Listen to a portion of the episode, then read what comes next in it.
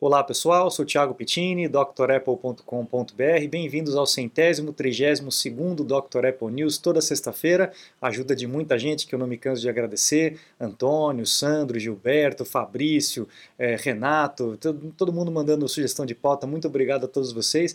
E é você que assiste, compartilha, comenta aquela ladainha de sempre. Realmente isso ajuda bastante o canal, então agradeço de coração. Um abraço especial para o Charleston, que está sempre por aí, o Marcos Smith também, que está sempre por aí comentando, mandando um alô, obrigado a todos vocês. Vamos dar sequência que a gente tem notícias interessantes. A primeira notícia histórica que eu trago para vocês hoje é a era do Spindler. O que, que aconteceu? Depois que o Steve Jobs saiu, entrou o John Scully, que a gente conhece, ficou bastante famoso, mas o Spindler não teve tanta proeminência assim na história da Apple, né? Pouca gente sabe da história dele. Ele veio lá da Europa e tal, foi chefe lá da Apple na Europa e acabou tomando o lugar do John Scully depois que ele saiu lá em 29 de janeiro de 1990. Ele é, é, é ele entrou, né? Ele começou a ter essa essa uh, esse destaque dentro da Apple em 1990, mas ele acabou entrando como CEO em 93, quando o John Scully é, saiu. E ele acabou ficando pouco tempo, né? É, ele era chamado The Diesel, né? Tinha esse apelido. É, era um cara todo diferentão, né? Da, da, do que o pessoal estava acostumado e acabou não dando muito certo. Ele ficou apenas três anos. Mas deu tempo dele lançar esse brinquedinho aqui, que foi o menino dos olhos do Scully, foi o Macintosh do Scully, né? Que foi o Newton. O Newton foi o primeiro uh, iPhone, vamos dizer assim, o bisavô do iPhone era um PDA, como a gente chamava na época, né? Era um assistente pessoal ali de mão é, e que revolucionou mesmo, abriu um mercado para esse tipo de equipamento. Porém, é, apesar do sistema ser muito bom, o sistema operacional dele era incomparável é, com o Palm Pilot, por exemplo. Eu tive um Palm Pilot é, um pouco mais para frente dessa época, mas eu cheguei a ter um Palm Pilot. Mas a, o reconhecimento de escrita do Newton era péssimo comparado com o Palm Pilot. E por isso ele não foi para frente mas era um equipamento absurdo, é, era um aparelho de fax sem fio. Naquela época isso era incrível, né? A garotada de hoje não vai saber o que, que é isso, não vai entender o que, que é isso, mas era um equipamento absurdo, né? Você poder fazer anotações, receber mensagens. Naquela época onde tudo era cabeado, o equipamento era grande, monitor de tubo, né? Aquela coisa absurda. A gente tem um equipamento que você pudesse escrever na tela, reconhecer a escrita e tudo mais. Era algo assim de de, de, de louco mesmo, de outro mundo. Mas não foi para frente. O Newton não foi para frente. Os problemas com muitos modelos, né? Isso era uma marca da, da, do Scully. Ele abriu muito leque de, de modelos e as pessoas nem entendiam a diferença de um para o outro. Ficou muito confuso mesmo a linha de produtos da Apple. E o Diesel acabou lançando esse, esse Newton um ano depois que o Scully saiu, mas acabou não dando muito, um ou dois anos antes que depois que o Scully saiu, mas não deu muito certo. As vendas começaram a cair, cair, cair, a Apple começou a ir para o buraco e logo na sequência, em 96, em 2 de fevereiro de 96, entrou o Gil Amelio, o Gil Amelio foi o primeiro cara, CEO da Apple, que era mesmo da indústria. Ele trabalhou na Intel, ele tinha conhecimento de semicondutor, então ele sabia mais ou menos o que estava fazendo, né? E ele ficou até o, o Steve Jobs é, é, voltar, né? Que foi logo aí um, no ano seguinte. Então dizem que a melhor coisa que o Gil Amelio fez, a melhor atitude que o Gil Amelio é, teve na, no momento em que ele ficou CEO foi trazer o Steve Jobs de volta e salvar a Apple. E, e realmente ele acabou salvando a Apple, né? Estava é, tendo aquela, aquela história de licenciar o, o sistema operacional da Apple para outros hardwares, né, o chamado uh, Mac Clones, e que também foi desastroso. Foi uma tentativa desesperada de salvar a, a finança da Apple, mas realmente foi uma, um, um, passo, um tiro no pé, como o pessoal diz, né? E o Gil Amélio, ele era aquele diretor clássico, né, comendo caviar e limousine, aquela coisa toda, enquanto a empresa estava indo para o buraco mas ele fez uma coisa boa que foi realmente é, fazer aquele acordo com a, com a Next, né, do Steve Jobs, e trazer o Steve Jobs de volta, o que acabou salvando a companhia. Mais para frente a gente sabe disso, né? Bom, agora a gente vai para as notícias seculares, né? A gente tem ali, ah não, desculpa, a última notícia histórica, né? Em 3 de fevereiro de 2011 foi quando a Apple abriu o mercado do iPhone para outras operadoras nos Estados Unidos pessoal não sei se se lembra, mas em 2007, quando o iPhone foi lançado, você só podia comprar o telefone se você tivesse um plano da AT&T, vinculado a um plano da AT&T. Então, se você tivesse qualquer outra operadora, você não poderia comprar um iPhone, o iPhone não iria funcionar com outra operadora. Né? E aí começou aquela história de jailbreak, de desbloquear o aparelho, aquela história toda, né? porque era tão fechado assim. Mas foi um acordo que a Apple fez com a AT&T para conseguir acesso à rede de telefonia. As empresas de telefonia estavam muito fechadas, sempre foram muito fechadas para esse tipo de inovação, queria ter um controle de tudo, né? E, e, foi a única forma que a Apple conseguiu de entrar nesse mercado, de conseguir entender como funciona essa parte de telefonia, e hoje a gente vê como é tudo, tudo aberto. Né? Mas demorou quatro anos para a Apple sair das garras da AT&T e entrar na Verizon, que é, era, né, não sei se ainda é hoje, mas era na época a empresa com maior rede, maior número de usuários na época do, nessa época de 2011. Então foi uma, uma abertura muito grande que a Apple teve com relação às operadoras e conseguir aí eh, aumentar a sua base para outras, outra, outras pessoas, né? Até porque a Android já estava trabalhando forte ali no, no, nos seus equipamentos, né? no seu sistema operacional. Bom, agora sim, vamos para as notícias seculares, as notícias da semana a gente tem aí uh, algumas, alguns problemas com relação à atualização uh, do macOS 12.2, o macOS Monterey. Algumas pessoas estão experienciando aí problemas com a bateria, principalmente relacionadas ao Bluetooth, ao Wi-Fi, durante o modo de sleep. Esse modo de sleep nunca deu muito certo na, com a Apple, né? principalmente aquele Power Nap, é onde ele faz aí as atualizações e as sincronias durante o sleep. Eu costumo desativar essa função porque a Apple ainda não conseguiu acertar, já faz um bom tempo não conseguiu acertar. Esse erro aqui, na verdade, não tem muito a ver com o Power Nap, é realmente no modo sleep. O que, que acontece? A máquina ela fica é, como se estivesse ligando e desligando, entre aspas, vamos dizer assim, e isso acaba drenando a bateria por conta do, do Bluetooth. O Bluetooth fica conectando e desconectando, conectando e desconectando, e isso vai drenando a bateria. Eu no meu aqui não senti problema, se você já está com, com, com um macOS 12.2 aí está sentindo esse problema de drenar a bateria enquanto a máquina está no sleep, coloca, deixa o comentário aqui para a gente ter uma noção da amplitude desse, desse problema. Mas eu não tenho visto ninguém reclamar aqui da, dos meus alunos, etc. E a, aqui comigo está tudo tranquilo por enquanto, pelo menos. Mas provavelmente vai ter uma atualização aí para corrigir esse tipo de problema, porque realmente é um problema que tem afetado algumas pessoas, tá bom? Então, macOS 12.2, fique atento aí. Uma outra notícia, lembra que a gente falou a respeito do, da, desse NSO Group, que tinha feito aquele Pegasus, aquele programa de vigilância e tal, e que a Apple acabou conseguindo é, eliminar, prender os, os responsáveis por isso? Parece que essa mesma técnica estava sendo usada por uma outra empresa, é, a empresa chamada Quadream, não sei se é assim que fala, né? Qua, mas parece que é Quadrim, uma empresa, outra empresa israelense que estava utilizando a mesma técnica desse NSO Group, desse aplicativo Pegasus, para vigilância. Não é aquilo que eu falei, continua valendo, tá? Não é um vírus que vai afetar todo mundo, é, são aplicativos específicos instalados em iPhones específicos de pessoas muito influentes do governo, etc., pessoas poderosas. Então não é algo que nós aqui, os peõezinhos, né, os réis mortais, não precisamos nos preocupar, pelo menos por enquanto. E uma outra informação uh, importante para a gente é que todo, todas essas entradas, todas esses, essas uh, falhas de segurança que o iPhone tinha com o NSO Group já foram corrigidas e essa Quadream também já não tinha mais esse tipo de acesso, pelo menos a informação que nos chega. A gente sabe que tem muita coisa por debaixo que a gente não fica sabendo, mas pelo menos a informação que nós temos aqui é que é, é, esse tipo de falha já foi corrigida há um bom tempo no iOS 14, se eu não me engano, é, na 14.2, alguma coisa assim, mas já foi corrigida numa versão anterior, então não há, não há o que se preocupar, pelo menos com essa esse tipo de falha. Mas a gente sabe que as coisas não ficam só ali, né? A gente ficava sabendo que era só do NSO Group, agora já fica sabendo que tem uma outra Quadream que usava o mesmo, o mesmo exploit, né? E com certeza deve ter outras empresas que também usavam esse tipo de, de falha de segurança. Mas pelo menos a gente acredita que já foi resolvido, tá bom? Bom, aquela história ainda do, do sideloading, né?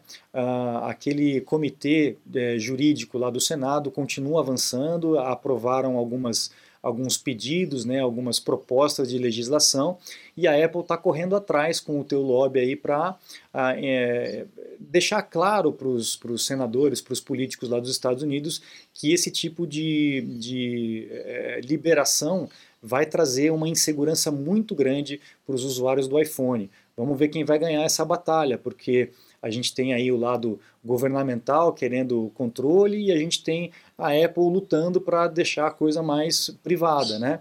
Vamos ver o que, que vai dar nisso aí, a gente vai acompanhar de perto essa situação e a gente vai precisar fazer algum tipo de, de movimento para poder evitar esse tipo de, de atitude, assim como houve naquela tentativa da Apple de é, ler as, as, fotografias, ler as mensagens, procurando por pedofilia, esse tipo de coisa, você lembra? Muita gente se organizou, muitos grupos, muitas organizações é, colocaram a cara para fora, disseram que, que aquilo ali não, é, não iria ser aceitável, e a Apple deu um passo atrás. Agora vamos ver se o outro lado, né, a gente fazendo esse tipo de, de, esforço, o outro lado também recua. Porque a grande diferença do iPhone com as outras plataformas é justamente essa questão de segurança. A gente acredita ser mais seguro né, e a gente vê na prática que é mais seguro do que as outras plataformas. Além, obviamente, de todas as outras qualidades da Apple, ecossistema, qualidade do produto, etc. Mas principalmente essa questão da privacidade é algo que diferencia enormemente da concorrência. Então é algo que a gente não pode perder, a gente realmente tem que bater o pé com relação a isso. Tomara que a Apple, nesse lobby aí, acabe ganhando uh, esse cabo de força. Vamos ficar atento, eu vou trazendo sempre as, as informações novas para vocês, tá bom? Outra coisa é relacionada à privacidade. Lembra que tem agora aqueles relatórios de privacidade, você tem o controle do que cada aplicativo está fazendo dentro do seu iPhone. Tem muita gente que reclamou, ah, seu iPhone está chato, o Mac está chato, você tem que liberar tudo. É, tá chato, mas pelo menos você está tendo controle, você está sabendo o que está acontecendo, pelo menos alguma coisa você está sabendo o que está acontecendo. Antigamente não sabia de nada, né? É, então, o Facebook estima aí uma perda, ou deixar de ganhar, né, 10 bilhões de dólares por conta desses recursos de privacidade.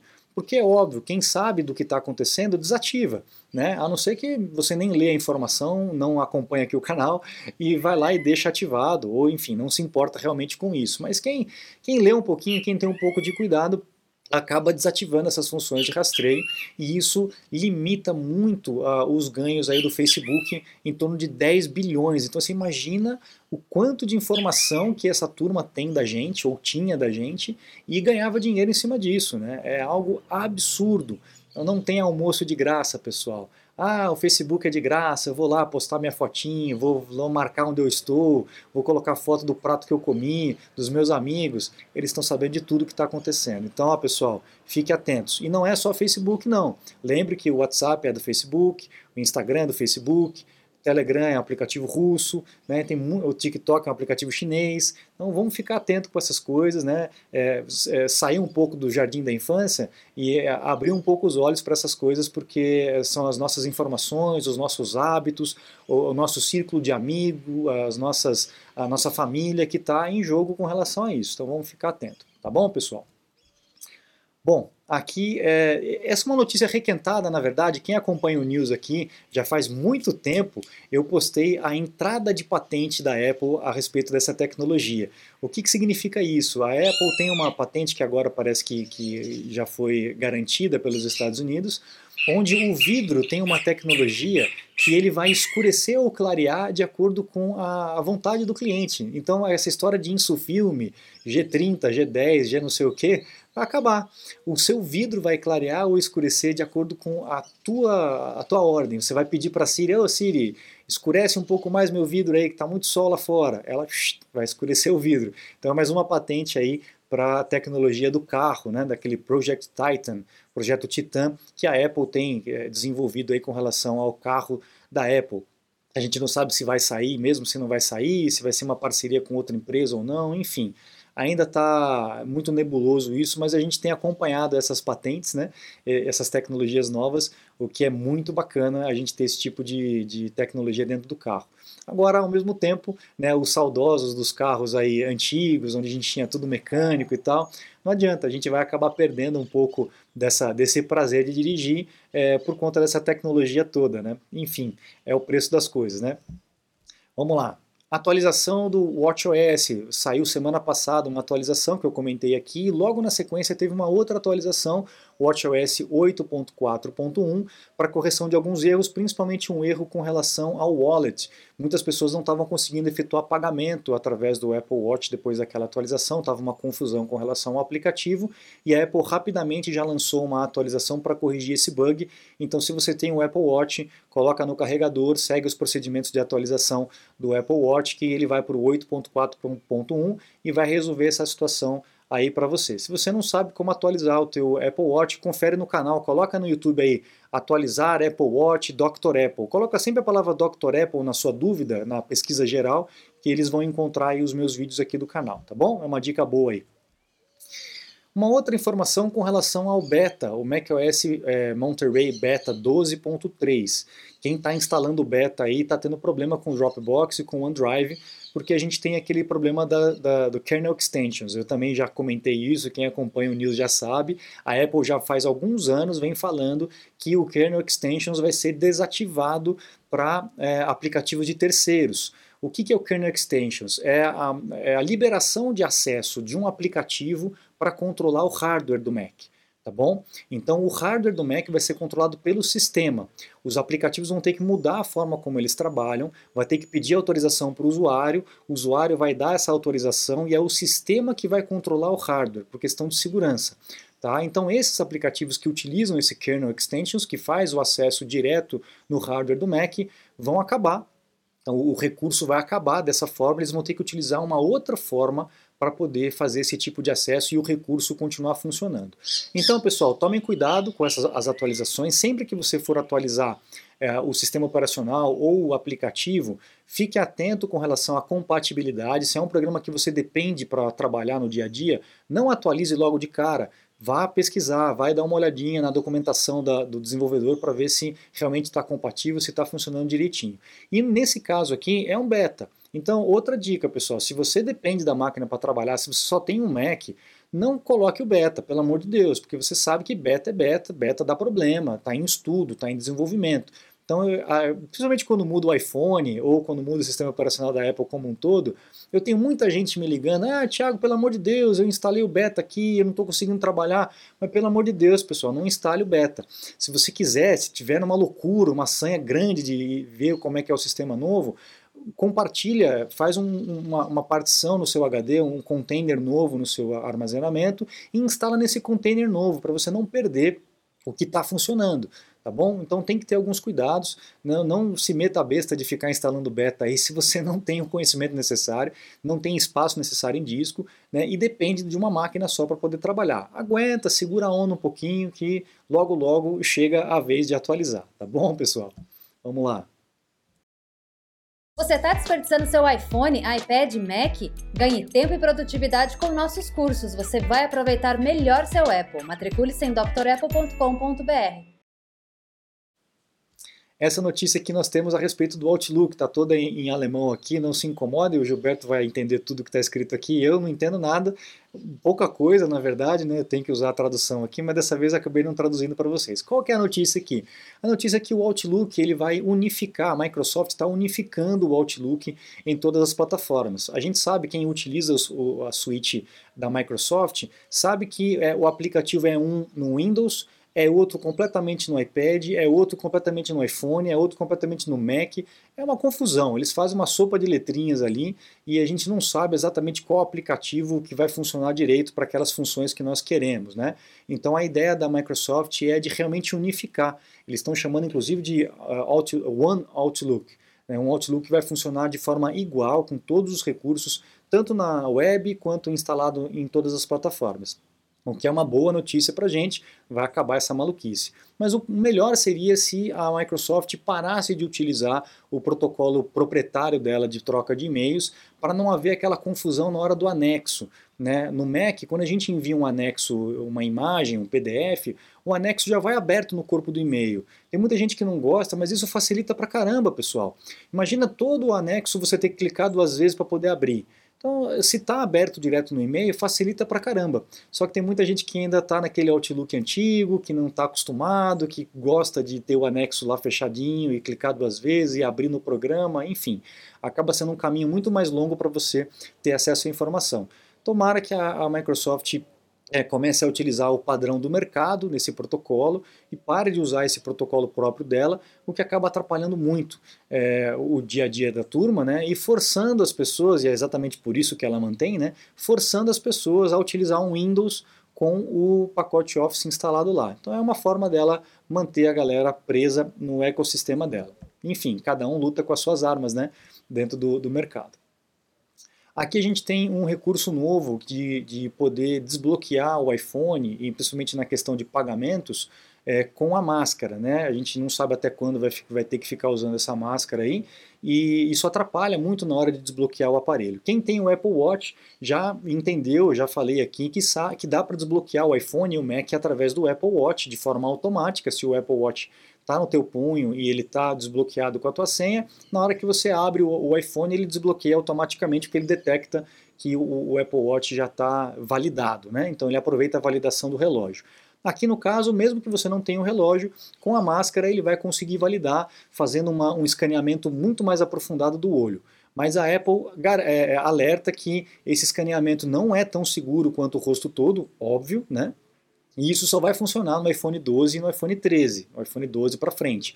Por quê? Porque a capacidade do Face ID é muito mais, mais acurada do 12 para frente do que nas versões anteriores, tá? Então é, eu acho que é um pouco arriscado essa facilidade, a gente abrir mão um pouco da, da privacidade por questão de facilidade, né? Enfim, Aí cada um vai fazer o seu julgamento com relação a isso, mas eu acho um pouco perigoso esse tipo de, de facilidade, tá? E para encerrar aqui o nosso news, a gente tem aí o iOS 15.4, o beta também, é, facilitando os web apps para é, entregar aí as notificações, né? Uh, a gente sabe que os aplicativos têm que ser instalados no equipamento hoje em dia, mas a gente vê muitos aplicativos funcionando através do navegador. E, gente, isso vai acabar sendo o futuro. O futuro vai, você não vai precisar instalar os arquivos, os aplicativos dentro do computador para funcionar, ou do iPhone, ou do iPad. Você vai entrar no site da empresa, vai logar com a tua conta e o aplicativo vai estar tá lá 100% funcional. Então a gente está caminhando para isso, vai ser uma maravilha, porque você não vai ter mais o aplicativo funcionando na máquina, mas a gente vai depender do navegador, que a gente sabe que não é tão estável, e a gente vai depender da internet, que dependendo do lugar onde você está, é um caos. É, a estrutura, a infraestrutura tem que melhorar bastante para que isso funcione e você fique dependente da internet o tempo todo. Mas facilita pra caramba. Realmente é uma forma de você distribuir o aplicativo de uma forma muito mais fácil, elimina a questão de, de instalação e de uso do equipamento, né, de, de segurança do próprio equipamento e a, a Apple está tomando a, a, frente desse tipo de, de pavimentação do caminho no iOS 15.4. Então o futuro está por aí e a gente vai caminhar mais ou menos para esse tipo de aplicativo, como a gente chama de base web. Né? Assim você não vai depender de Windows, de macOS, de nada. Abre o navegador e o programa vai funcionar. A gente vê muitas pessoas instalando Windows no Mac, por exemplo, porque tem programas que só funcionam no Windows. Então vai acabar essa construção do aplicativo para Windows, construção do aplicativo para Mac, construção do aplicativo para o iPad. A Apple está fazendo um trabalho para ou unificar isso tudo ou trazer isso tudo para a web, facilitar isso para a web para que facilite para a gente no nosso dia a dia. Legal, pessoal? Então, com essa notícia eu encerro o Dr. Apple News dessa semana. Um grande abraço a todos vocês, muito obrigado pela companhia. Não se esqueça, convido sempre vocês a acessarem o site drapple.com.br, conhecer os cursos completos que nós temos lá à disposição de vocês, para vocês se matricularem e é, a, a, aprenderem no ritmo de vocês. Né? É um curso diferente do que, tem, é, do que é vendido por aí, então já é tudo liberado de uma vez, você vai de pouquinho em pouquinho, com essa mesma didática rápido, fácil, prática que nós temos aqui no canal.